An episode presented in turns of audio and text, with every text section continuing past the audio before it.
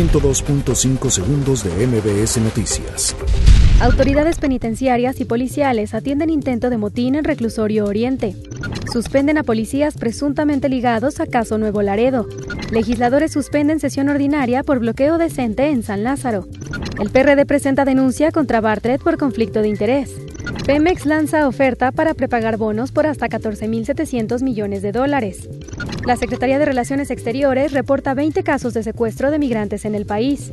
México no será tercer país seguro a pesar de resolución de corte en Estados Unidos. Instituciones bancarias suspenderán operaciones el próximo 16 de septiembre. Kelly Craft asume como embajadora de Estados Unidos ante la ONU. 102.5 segundos de MBS Noticias.